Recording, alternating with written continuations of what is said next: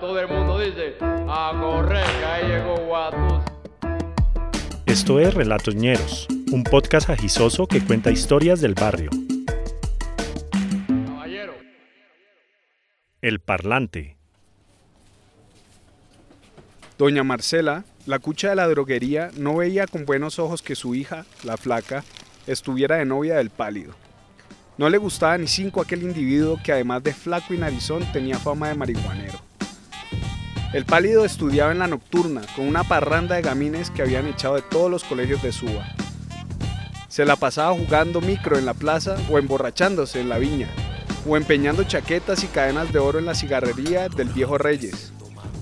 La flaca y el pálido eran novios desde que él llegó a su fiesta de 15 años sin ser invitado. Y así, mientras bailaban merengues de los hermanos Rosario y hacían vaca para comprar una garrafa de néctar, fue que nació esta corta relación. Era un noviazgo muy sano de tomar café con leche y roscón en la faraona, o quedarse en la puerta de la casa, besándose y riéndose durante horas hasta que el papá la llamara. Doña Marcela odiaba al pálido con todas sus fuerzas y al ver que ya habían pasado tres semanas y nada que terminaban, decidió pagarle 20 lucas al parlante, un malandro del barrio, para que lo apuñalara con la advertencia de que debía alejarse de su hija. Ella no podía permitirse que la flaca, una niña de la casa que terminaba el bachillerato con honores y que aspiraba a estudiar ingeniería en la Minuto, anduviera metida con aquel desarrapado sin futuro. Por su parte, el parlante tenía la típica voz de calle, Ronca y gruesa. el tono preciso para cuidar carros o vender aguacates. Agua, agua, agua, aguacates, aguacates, hay aguacates, hay aguacates. A pesar de vivir en el barrio, el parlante era el culpable de varias pérdidas de plata, televisores y uno que otro cilindro de gas. Inspiraba el terror de muchos con su cara congestionada y su voz de ultratumba. Los 20 mil pesos fueron pagados por adelantado, una fortuna en los 90. Con 20 lucas uno podía emborracharse un fin de semana completo y quedaba alguito para comprar comida.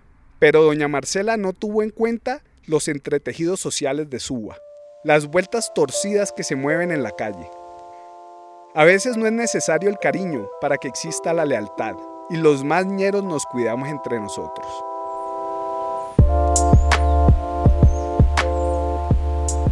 Aquella mañana el parlante salió de su casa totalmente convencido de cumplir con su deber.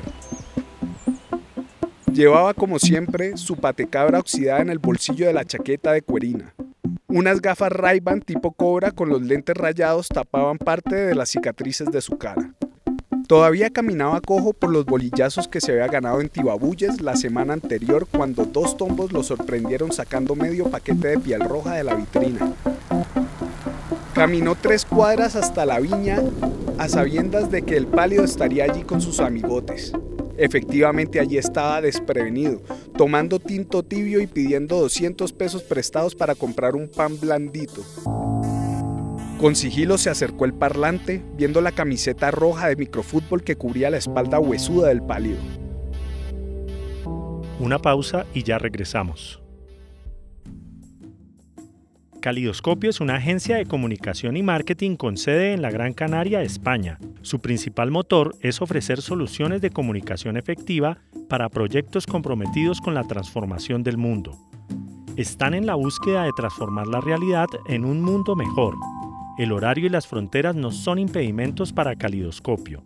Un equipo internacional e interdisciplinario de profesionales comprometidos con el desarrollo de proyectos extraordinarios en diferentes lugares del mundo está disponible para trabajar en el proyecto que te apasiona. Búscalos en www.calidoscopio.org.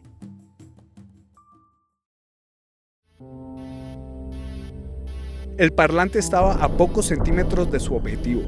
Tenía las manos apretadas dentro de los bolsillos donde llevaba la patecabra. Interrumpió la charla con su voz demoníaca y carrasposa. Edison, Edison, venga y le digo. Edison era el salpullido, un sobrino del parlante que retacaba en Boulevard y Unicentro. Explotaba con éxito su aspecto enfermizo y desnutrido para pedir monedas en las tardes y así conseguir para las polas y el porro.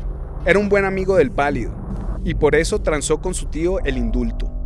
Palidito, que si le gasta tres polas a mi tío, a él se le olvida que la cucha Marcela le dio un billete para que lo chuse.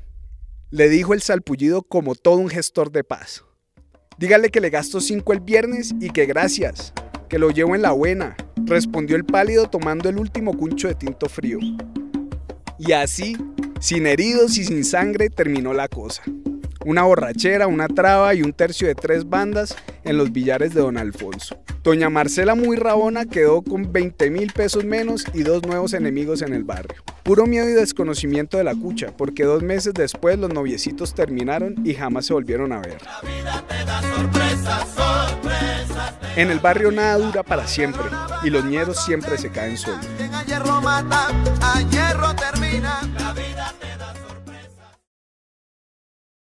Más grande que yo no hay ninguno. Ah, ah, ah. Vamos a bajarlo. Este capítulo fue narrado por nuestro amigo Daniel Goni. Relatos Ñeros es una producción de la Chucua Records en Bogotá. JJ Muñoz es el editor general. Daniela Muñoz hace el chequeo de datos y es nuestra coordinadora general. Steven Torres y Felipe Umbarila investigan, hacen la mezcla y el diseño de imágenes y sonido. Agradecemos por sus aportes en Patreon y otras plataformas a Enrique Álvarez de México, Susana Dosman de Barcelona, Jimena López de Bogotá y a Camilo Gónima por encarnar al parlante.